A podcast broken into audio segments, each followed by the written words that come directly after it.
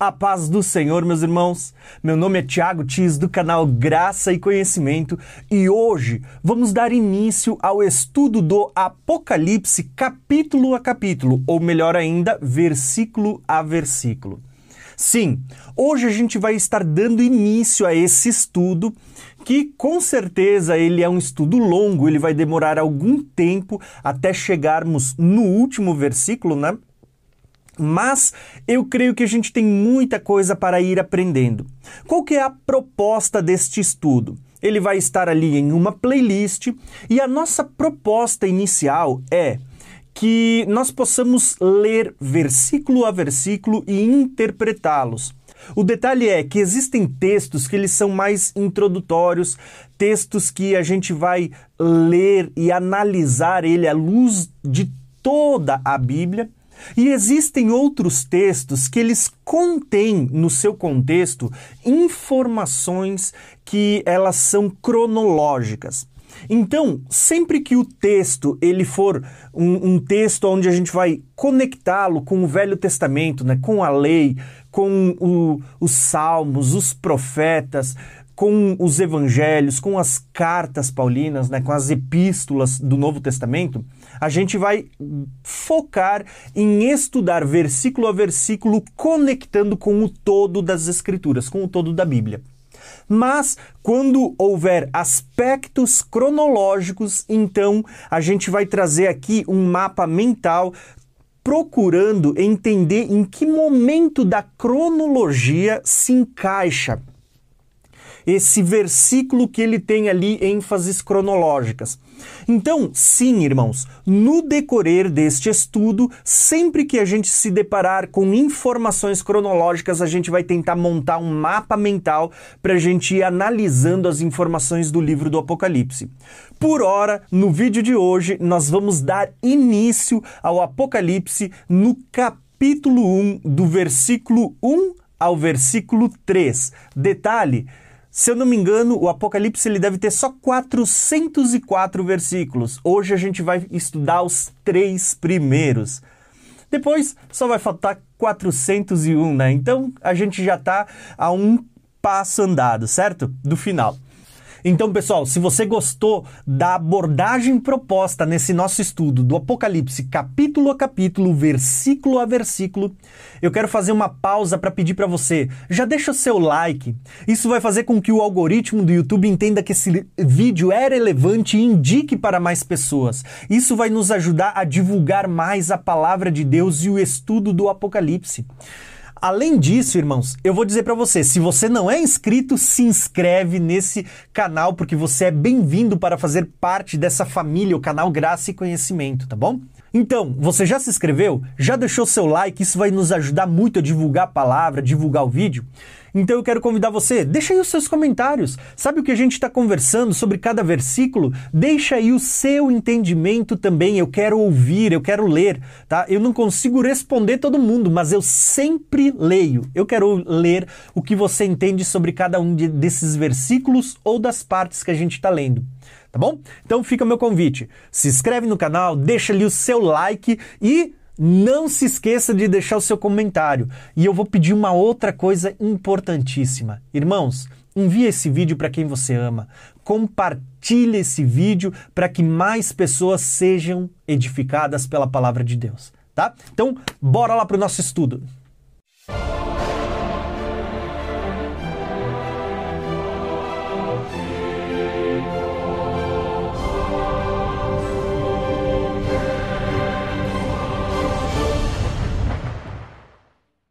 Quando nós olhamos para o Apocalipse capítulo 1, nós precisamos lembrar que o Apocalipse ele é um livro uh, muito bem estruturado. Então, quando a gente começa a olhar para o esboço do capítulo 1 de Apocalipse, nós vamos perceber que esse esboço ele está dividido em três partes. Na primeira parte, nós vamos ver que tem ali o que? Uma introdução né, do versículo 1 ao versículo 3, que é a parte que nós vamos ver no vídeo de hoje, uh, existe ali um prólogo.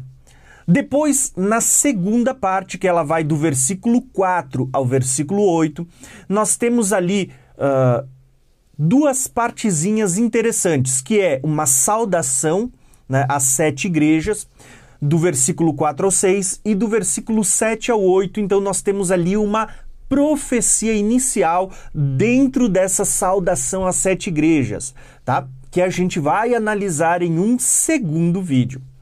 E ainda no Apocalipse capítulo 1 nós vamos encontrar uma terceira parte desse esboço que é aonde Cristo, né, João ele vê Cristo em uma visão do Cristo glorificado ele vê Jesus como um ancião de dias, ou, se você quiser ver ele, como um sumo sacerdote. Então você tem essas, essas duas comparações nessa visão do Cristo glorificado. Ele se apresentando como um ancião de dias, ou também como um sumo sacerdote, tá? E isso a gente vai ver em um terceiro vídeo. Essa terceira parte, ela tá ali mais ou menos do versículo 9 ao 19 sendo que uh, do versículo 9 ao 11, uh, ah, nós temos ali uma apresentação do local, João, na ilha de Patmos, né?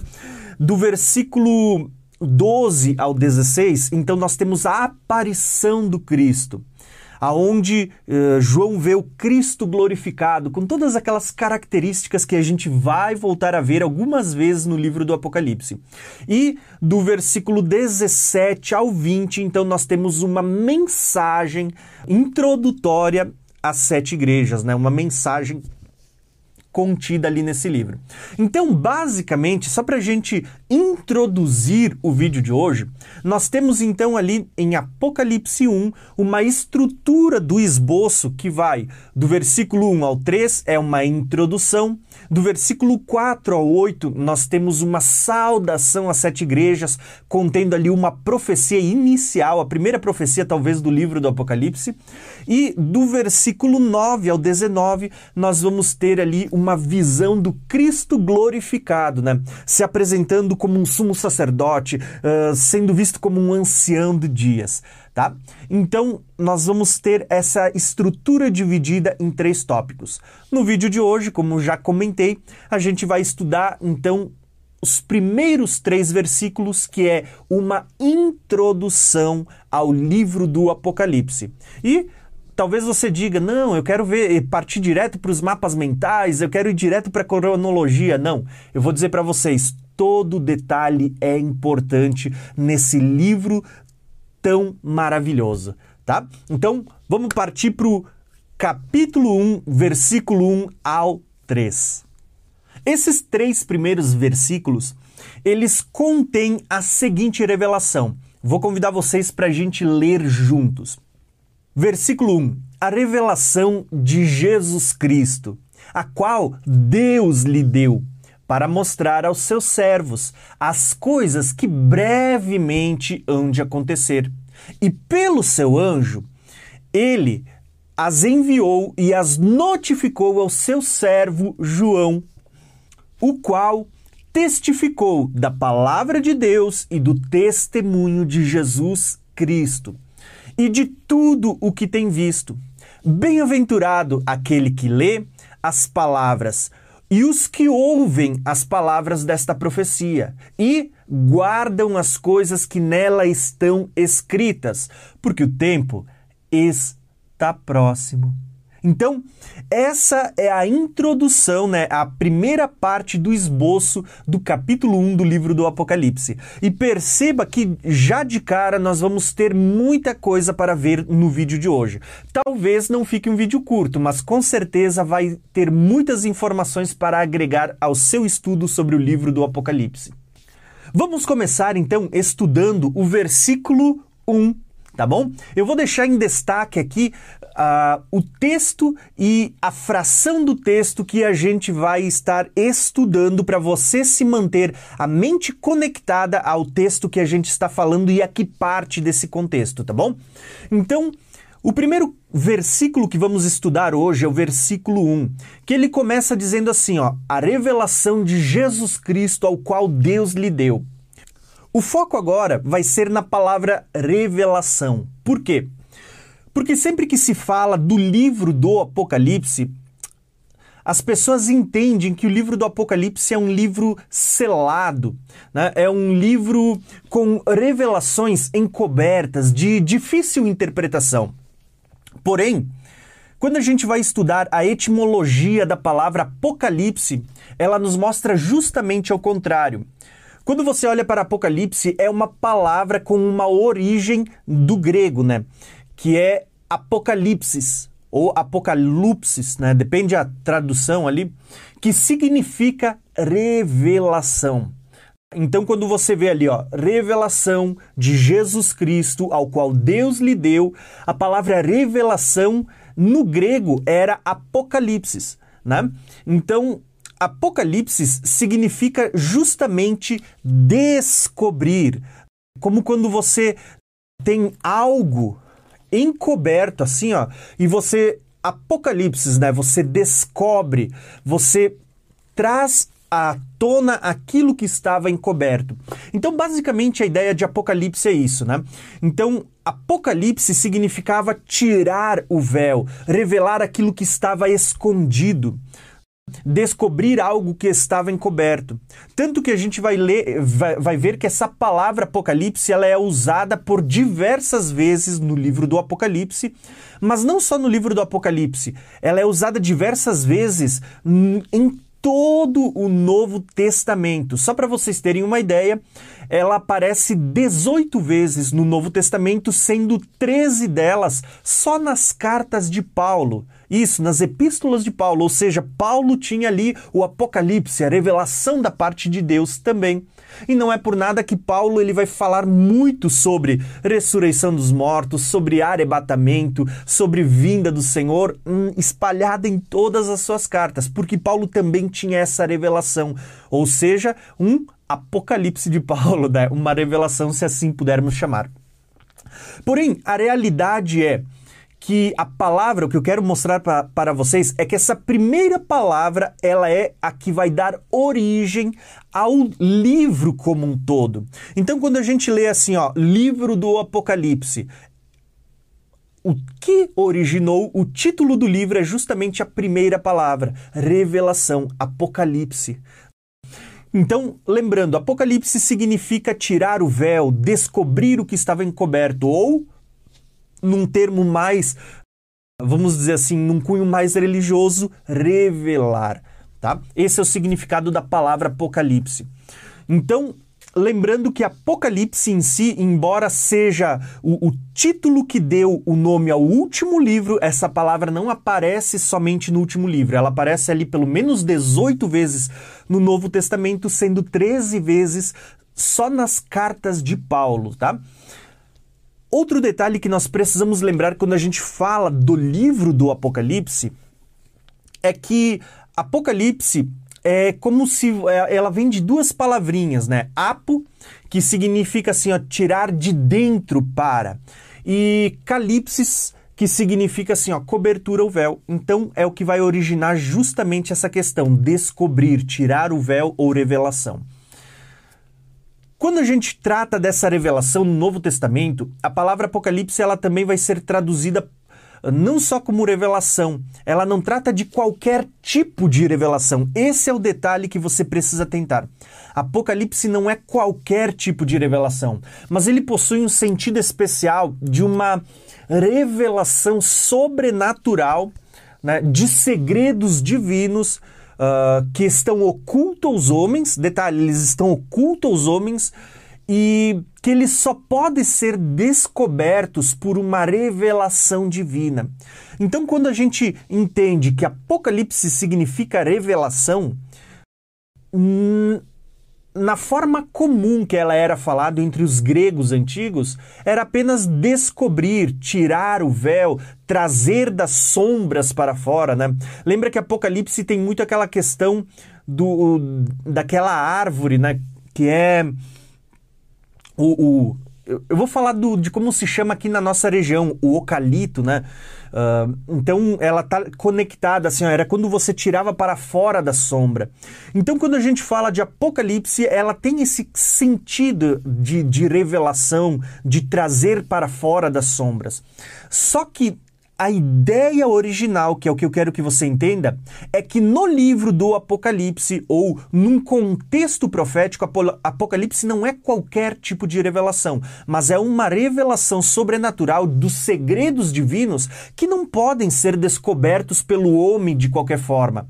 Que o homem por si só não teria como ter acesso, como descobrir. E por isso ela precisa ser revelada por Deus. Por isso, o Apocalipse não é qualquer tipo de revelação, mas é uma revelação dada ao homem, descoberta aos homens, por meio de uma revelação divina. Só que o gran, a grande sacada aqui que eu quero revelar para vocês, né? Ó, revelar, né? falar para vocês. A questão é que quando a gente trata do Apocalipse, nós precisamos entender que essa revelação do livro do Apocalipse, ela nos mostra uma questão. Geralmente a gente olha para o Apocalipse como um livro difícil de se entender. Geralmente quando olhamos para o livro do Apocalipse, a gente vai dizer, poxa, é um livro selado. Né? Eu não leio esse livro porque ele é muito obscuro. Ou outras pessoas vão olhar para o livro do Apocalipse com uma visão temerária. Uh, geralmente os sensacionalistas eles vão transmitir o livro do Apocalipse como um livro de catástrofes, de juízos, um, um livro de, de maldições, de punições da parte de Deus. Mas a verdade é que o livro do Apocalipse ele começa, começa dando a ênfase do que ele veio fazer, qual é o propósito do livro. É uma revelação da parte de Deus. O propósito do livro do Apocalipse não é apenas trazer medo, temor, né? não é apenas para servir como sensacionalismo, para você falar de catástrofes e coisas do tipo. Pelo contrário, né? O livro do Apocalipse, ele é uma revelação de Jesus que procede da parte de Deus para entregar aos seus servos, para que a gente de antemão saiba o que Deus vai fazer no tempo do fim. Tá? Então, a gente começa esse livro entendendo que o livro do Apocalipse é uma revelação, não é um livro selado, não é um livro encoberto, não é um livro oculto, não, é uma revelação de Deus para os seus servos, de Jesus para os seus servos, tá? Então, nós temos muitas coisas para aprender com as revelações do Senhor neste livro.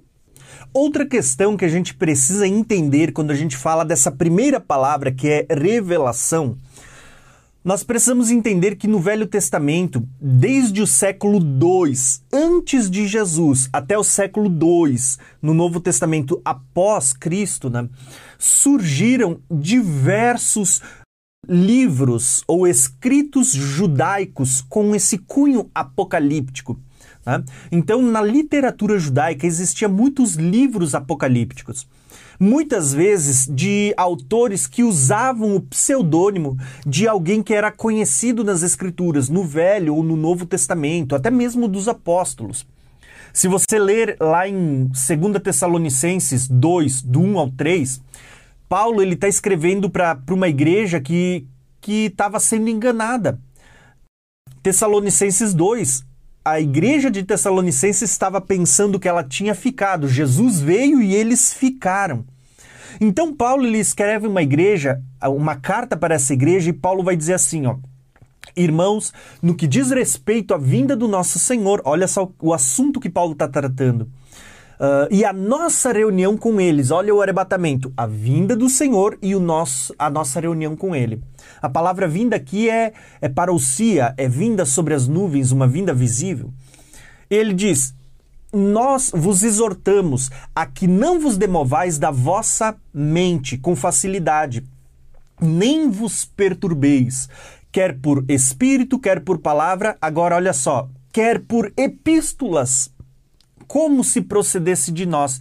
No versículo 3 ele vai dizer: Ninguém de nenhum modo vos engane. Porque isso não acontecerá sem que primeiro venha apostasia e seja revelado o homem do pecado então, já nos dias de Paulo, Paulo ele encontrava muitas essas pessoas que usavam o seu nome, escreviam cartas e mandavam para as igrejas, e às vezes cartas com um cunho apocalíptico. Então, o que eu quero dizer para você é que já naqueles tempos surgiram muitos livros de cunho judaico né, que eram focados nessa literatura apocalíptica, de revelações, tratando às vezes de catástrofes cósmicas e, e muitas coisas que o livro do Apocalipse também vai tratar em meio aos juízos de Deus. Então, hoje é comum, se você procurar, você encontrar alguns livros tais como, por exemplo, o livro de Enoque. Tem dois ali. O primeiro eu gosto muito, o segundo eu acredito que uh, deva se tomar muito cuidado, porque eu não acredito que seja inspirado. Nós temos ali também uh, outro livro apocalíptico que é a Assunção de Moisés o quarto Esdras, o, o, quarto livro de Esdras, que são alguns dos livros apócrifos, né, que não entraram para o cânon, cânon das Escrituras. Tem ali o Apocalipse de Baruque. Uh, também surgiu o Apocalipse de Estevão, o Apocalipse de Pedro, o Apocalipse de Paulo. Então vocês vão perceber que houve muitos livros hum, de literatura judaica com cunho apocalíptico né, que não entraram para o cânon das escrituras. O único livro que entrou para o cânon das escrituras e que foi considerado um livro inspirado por Deus né? Volto a dizer, eu particularmente gosto muito do primeiro livro de Enoque, mas porém, uh, ainda assim vocês vão ver que o único livro que foi considerado inspirado e de acordo com todas as escrituras foi o livro de João, o Apocalipse de João, que é considerado uma revelação de Jesus, o Cristo e de Deus, uma revelação de Jesus Cristo que Deus lhe deu. Tá? Então vocês vão ver assim ó, que houve muitos escritos apocalípticos, consideradas revelações, mas o único que passou por um crivo e que foi aceito pela igreja primitiva, e isso eu falo pelo testemunho dos pais da igreja, uh, pela igreja primitiva, por todos os historiadores e comentaristas, foi o, o Apocalipse de João. Então, essa é uma das primeiras questões que eu quero destacar nessa primeira palavra, que é a palavra revelação, tá? Agora, a ênfase ainda no primeiro versículo vai ser na segunda parte, porque esse versículo começa dizendo que o Apocalipse né, é uma revelação, Apocalipse, uma revelação de Jesus Cristo. E a ênfase agora vai ser em Jesus Cristo. Por quê? Quando a gente olha para Jesus Cristo, a gramática dessa frase, dessa afirmação, ela pode ser vista de duas maneiras. A primeira delas eu vou falar aqui um pouco de gramática, porque quando a gente vai ler um livro, principalmente um livro que ele foi traduzido de outra língua, né?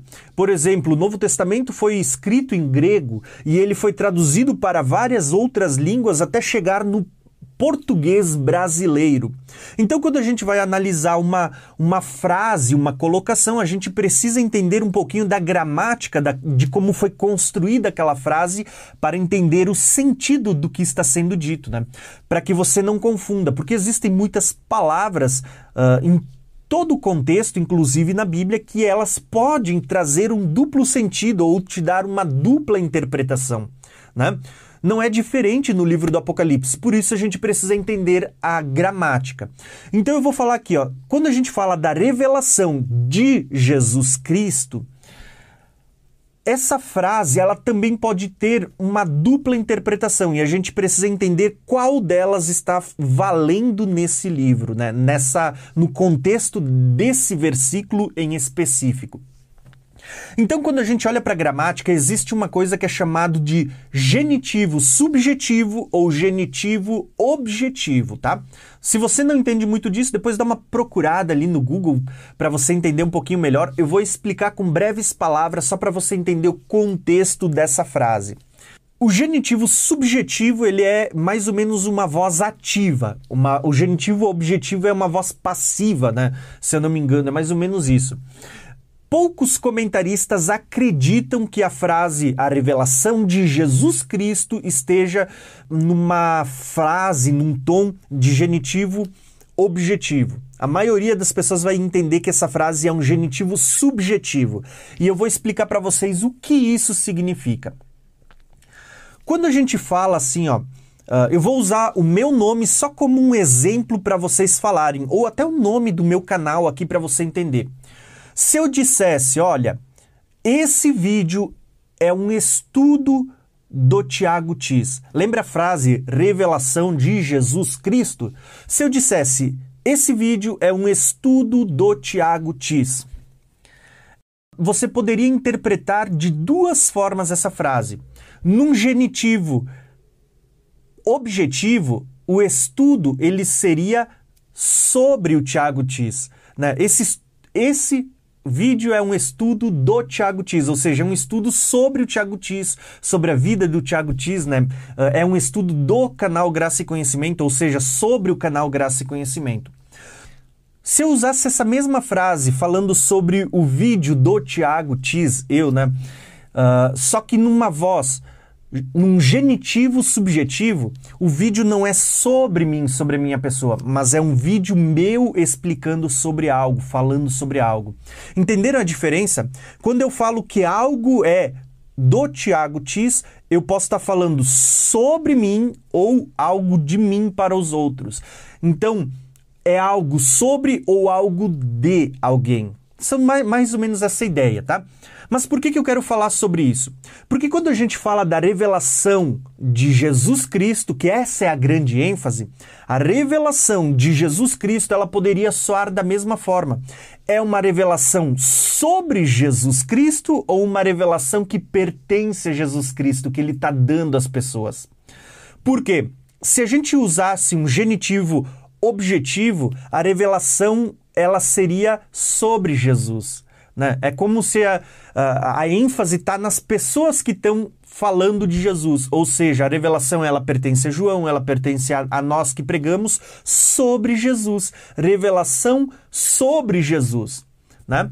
Mas a verdade é que quando você para para estudar, e a maioria dos comentaristas também creem dessa forma, é que quando o texto fala revelação de Jesus, não é sobre Jesus, mas é uma revelação que pertence a Jesus. Tá?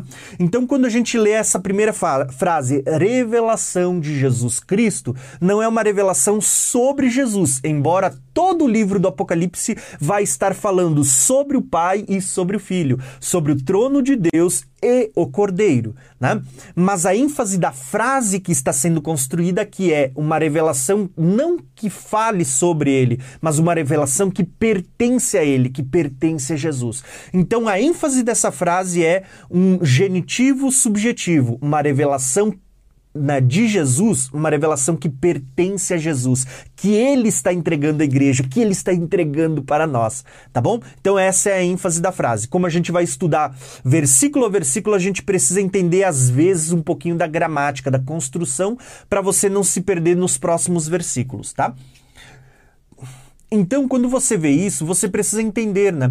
Existem vários exemplos na Bíblia aonde o, o, testemunho, a revelação, ela é sobre Jesus e outras quando ela vem de Jesus, ela pertence a Jesus, é Jesus quem está revelando. Um desses exemplos é Gálatas 1, 11, versículo 12, né?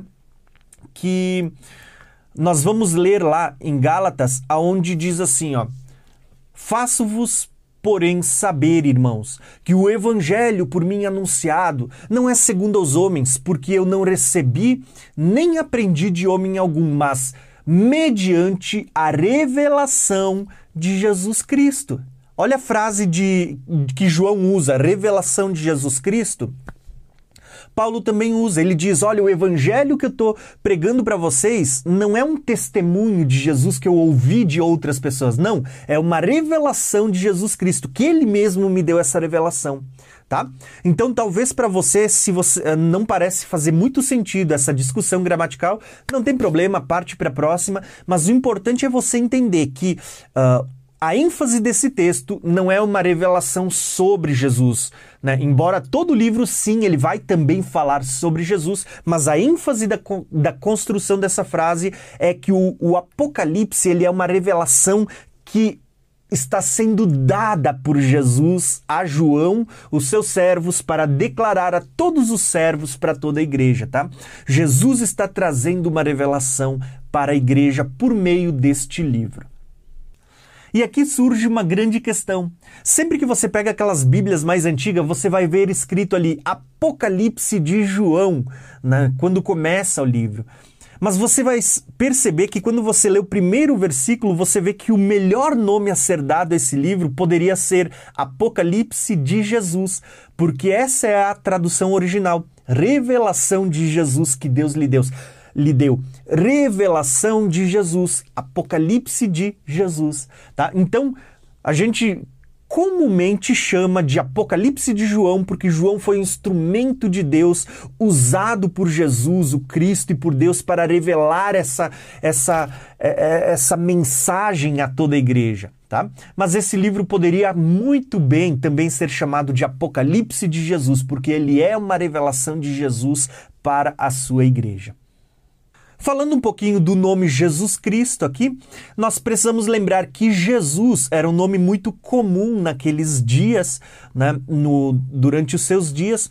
Porém, o nome Jesus, que eh, era o Jesus de Nazaré, o Jesus vindo de Nazaré, o nome Jesus conectado ao Cristo, Cristo era o título no grego usado para falar do Messias, do ungido de Deus. Então, quando a gente fala de Jesus Cristo, nós podemos ver que embora João ele esteja falando, olha, é uma revelação de Jesus, ele está conectando ao leitor ao personagem que eles já conheciam. Olha, não é qualquer pessoa, é uma, uma revelação do Cristo, o Filho de Deus, aquele que encarnou há pouco tempo, esteve com nós, andou com nós alguns anos atrás e que agora ressuscitou e ascendeu está à destra do Pai. É ele que está vindo trazer essa revelação.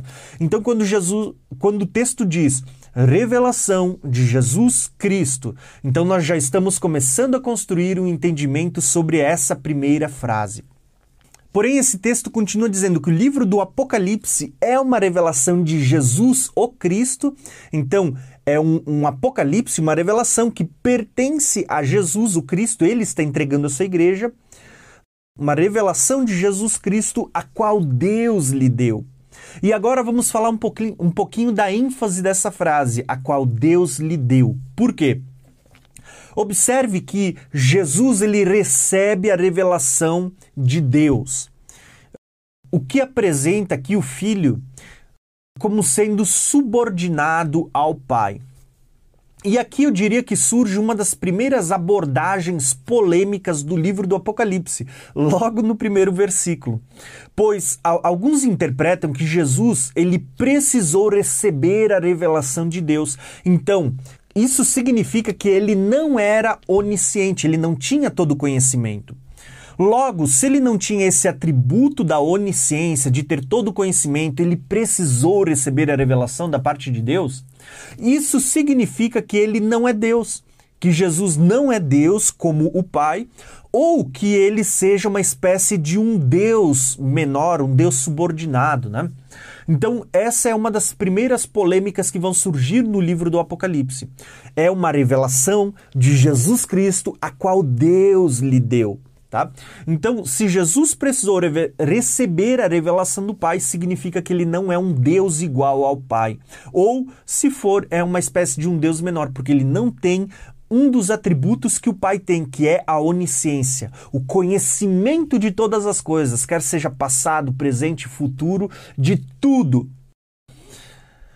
Porém, aqui eu quero tratar um pouquinho dessa questão porque ela é muito importante entendendo que a ênfase aqui deveria ser no pai, mas ela existe essa questão que ela é levantada e muitas vezes discutida. E eu quero tratar aqui com vocês um pouquinho sobre ela também. Então, a primeira coisa que eu quero mostrar para vocês é que a gente precisa lembrar que quando a gente fala de Jesus, Jesus, ele é um Deus igual ao Pai. Na verdade, para quem Eu não sei se todo mundo vai concordar ou não, mas eu entendo que Jesus e o Pai são um. Que então, se o Pai é Deus, o Filho também é Deus. Eu creio que o Pai, o Filho e o Espírito Santo são um. Então, os três, como um único Deus, eles têm os mesmos atributos, têm todo o conhecimento, todo o poder, toda a sabedoria e todos os atributos divinos. E a gente vai ver que a própria Escritura testifica isso. Né? A, a gente dizer que Jesus não era Deus ou um Deus menor vai contra o contexto de todas as Escrituras, porque nas Escrituras o testemunho é que Jesus era Deus. Eu vou dar um exemplo para vocês de alguns textos breves falando da divindade do Filho. Por exemplo, João, que escreveu o livro do Apocalipse, é o mesmo que escreveu o Evangelho de João. E no primeiro versículo de João, assim como no primeiro de Apocalipse, no primeiro de João, a gente vai ver ali ele declarando: No princípio era o Verbo. A palavra de Deus, né? O Cristo que encarnou. No princípio era o Verbo, ele estava com Deus e ele era Deus, o Verbo era Deus. Então você vê que Cristo, desde o princípio, é conhecido por estar com Deus e por também ser Deus. No versículo 18 do, do mesmo capítulo, vocês vão ver dizendo o seguinte: ó, ninguém jamais viu a Deus.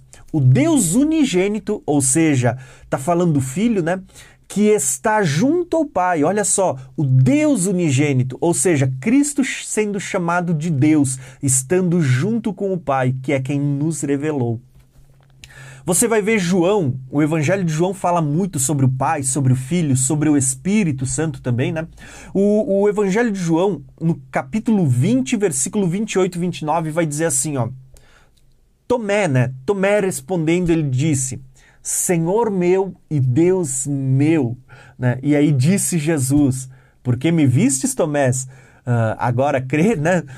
Veja que Tomé chama Jesus de Deus e Jesus em nenhum momento repreende, dizendo: Não, não me chama de Deus, eu não sou. Então, a Bíblia, como um todo, tem muitos versículos, né? Ela vai tratar Jesus Cristo como sendo Deus. Romanos 9, 5, só para dar alguns textos, diz assim: ó, Deles são os patriarcas, e também deles descendem o Cristo, segundo a carne, o qual é sobre todos Deus bendito. O Cristo é Deus bendito. Existem muitos textos, como Colossenses 2, do 8 ao 9, né? O 8 vai falar de Cristo, o 9 vai dizer assim, ó, porque nele habita corporealmente a plenitude da divindade, ou seja, não é só uma porção da divindade. Cristo é um Deus que possui uma porção da divindade do Pai. Não, a Bíblia diz que nele habita a, habita a plenitude da divindade, ou seja, tudo que o Pai é, tudo que o Pai tem, Cristo tem também. Então, quando a gente olha para Apocalipse 1, quando diz assim que o Apocalipse ele é uma revelação, uma revelação de Jesus, o qual Deus lhe deu. Né? Então as pessoas dizem: não, tá vendo? Se Jesus precisou receber essa revelação, então ele não é Deus como Pai, ele não tem onisciência, não tem todo conhecimento.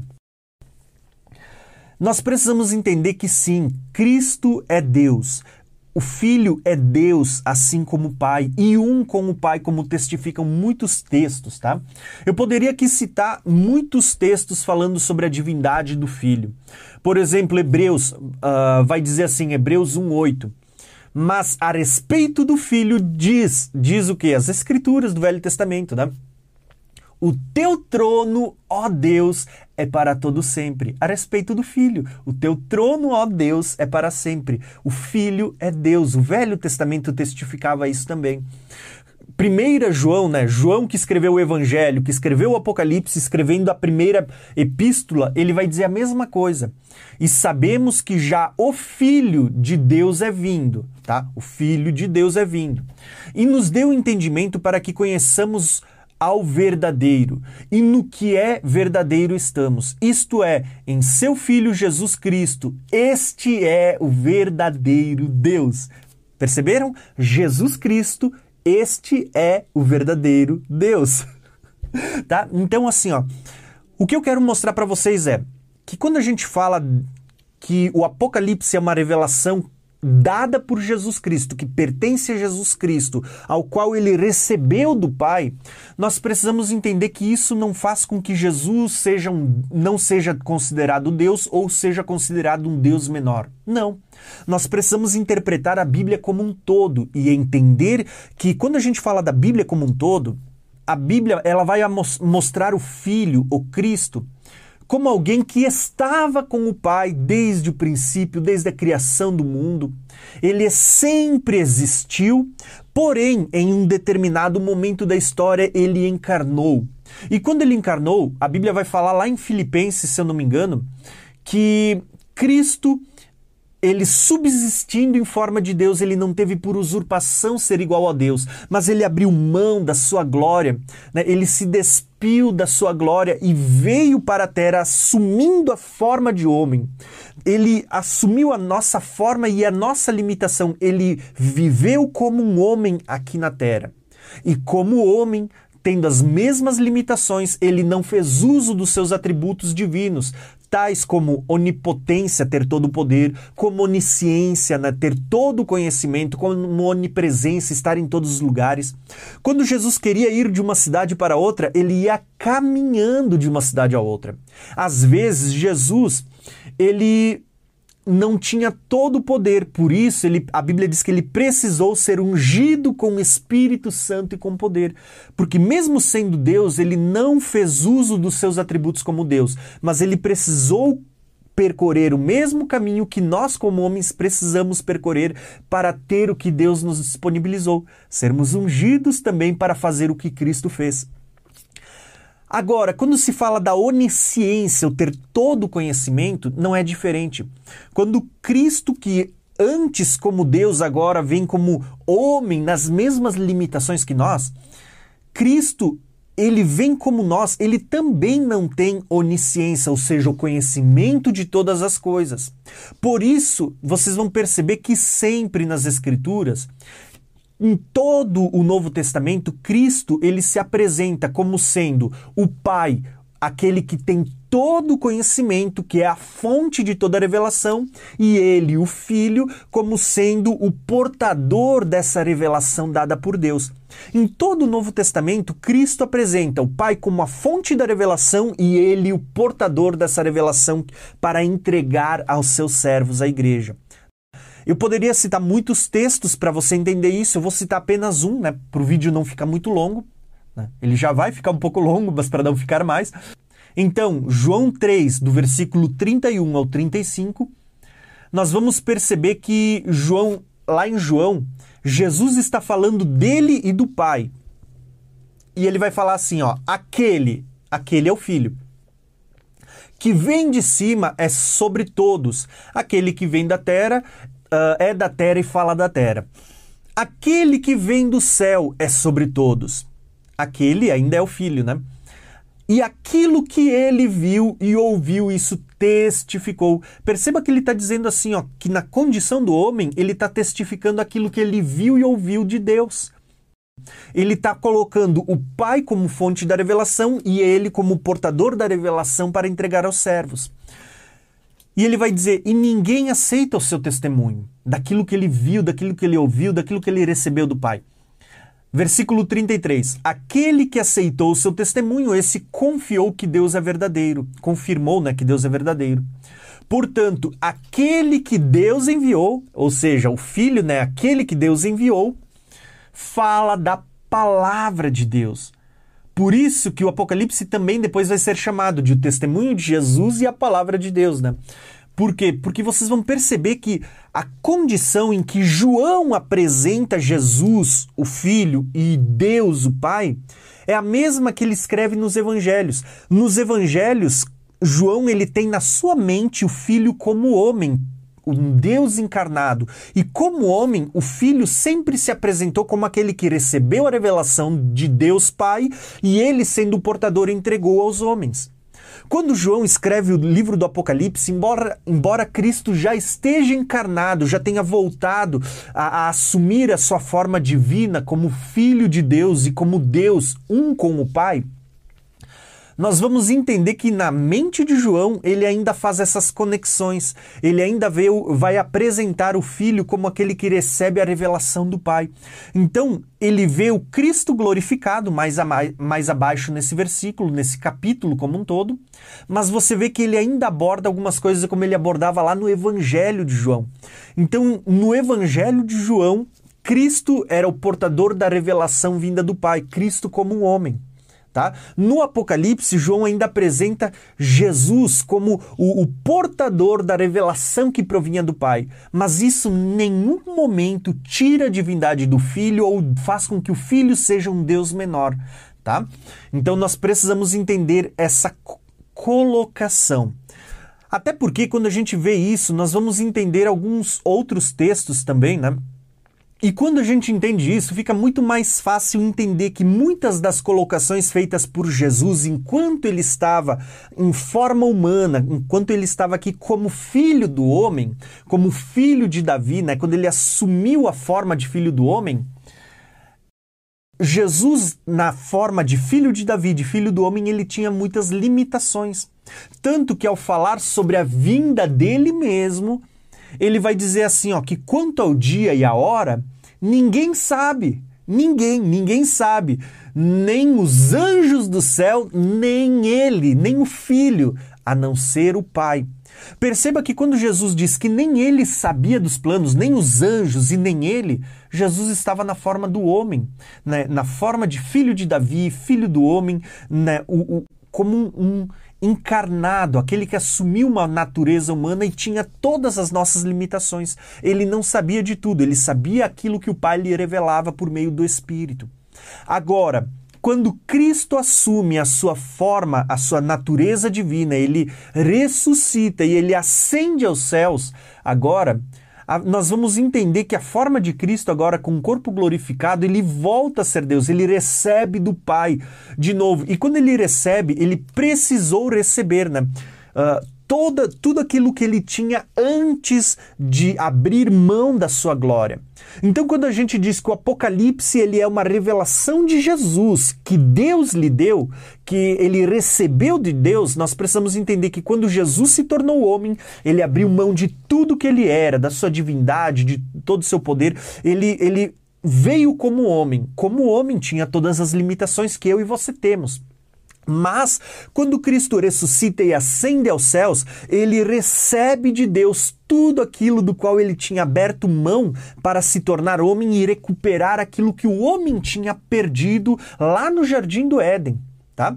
Então, a gente precisa entender, quando a gente fala que o Apocalipse é uma revelação de Jesus, ao qual Deus lhe deu, é uma revelação que pertence a Jesus, também, porque ele também é Deus, e quando diz que Deus lhe deu, nós precisamos entender que isso pode estar muito conectado ao fato de que quando Jesus encarna, ele, ele abre mão de tudo que ele já tinha, sendo Deus, mas quando ele ressuscita, ele readquire de volta, o Pai lhe dá tudo de novo, né?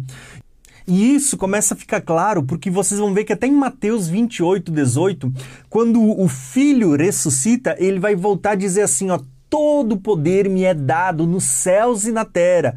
Portanto, idem, fazei né, discípulos entre todas as nações. Jesus está dizendo, quando ele ressuscitou, ele reassumiu tudo que ele tinha antes de se tornar filho do homem, antes de, de encarnar. Tá? Então ele recebe tudo de volta, inclusive as suas características, né, a sua divindade, a plenitude, ele reassume tudo que ele era antes de encarnar. Então, antes de encarnar, Jesus sabia todas as coisas. Como Deus, ele estava desde o princípio, desde tudo, tudo que foi traçado lá no passado, Jesus sabia, né? Quando a Bíblia diz lá o cordeiro que foi morto desde a fundação do mundo, lá em Apocalipse, você precisa entender que Cristo já estava lá atrás, ele sabia dos planos, tá? Ele está cumprindo aquilo que ele já sabia, mas na forma de homem, Poxa, você vê que ele, ele não sabia de muitas coisas que foram planejadas lá no passado, né? Então, quando Cristo ressuscita, ele assume de volta, ele recebe tudo que ele tinha antes de assumir a forma humana, inclusive a revelação, o conhecimento de todas as coisas que estavam por vir. Por isso que nós podemos dizer que o Apocalipse ele é uma revelação de Jesus, pertence a Jesus, mas que foi Deus que lhe deu, porque quando Jesus ressuscitou, Deus precisou restaurar ao filho tudo o que ele tinha antes, toda a sua divindade. Ele recebeu poder no céu e na terra, ele recebeu a sua divindade, eternidade, todos os atributos. Então, sim, o Apocalipse ele é uma revelação de Jesus, o qual Deus lhe deu. Quando ele ressuscita, ele assume tudo de volta o que ele já tinha antes de encarnar. Então, nós precisamos entender aqui já nesse contexto é que o Apocalipse não torna Jesus menos Deus que o Pai ou um Deus menor. Não. Quando o Apocalipse está dizendo que o filho, a revelação, ela pertence ao filho, é porque realmente ela pertence a Cristo. E quando ela diz que foi Deus que lhe deu, ela não está se contradizendo. Pelo contrário, Cristo, quando ele assume a sua forma divina, ele precisa receber do Pai tudo aquilo que ele já tinha antes de, de encarnar e abrir mão, né? se despir da sua glória, abrir mão de todos os seus atributos para viver na terra como um homem, como um filho de Adão, né, aonde ele vai reconquistar de volta o que o homem perdeu lá atrás no jardim do Éden, tá bom? Então essa é a, a, a conexão que eu queria fazer para você, para que você não, não comece olhando para o livro do Apocalipse com uma interpretação incorreta, tá?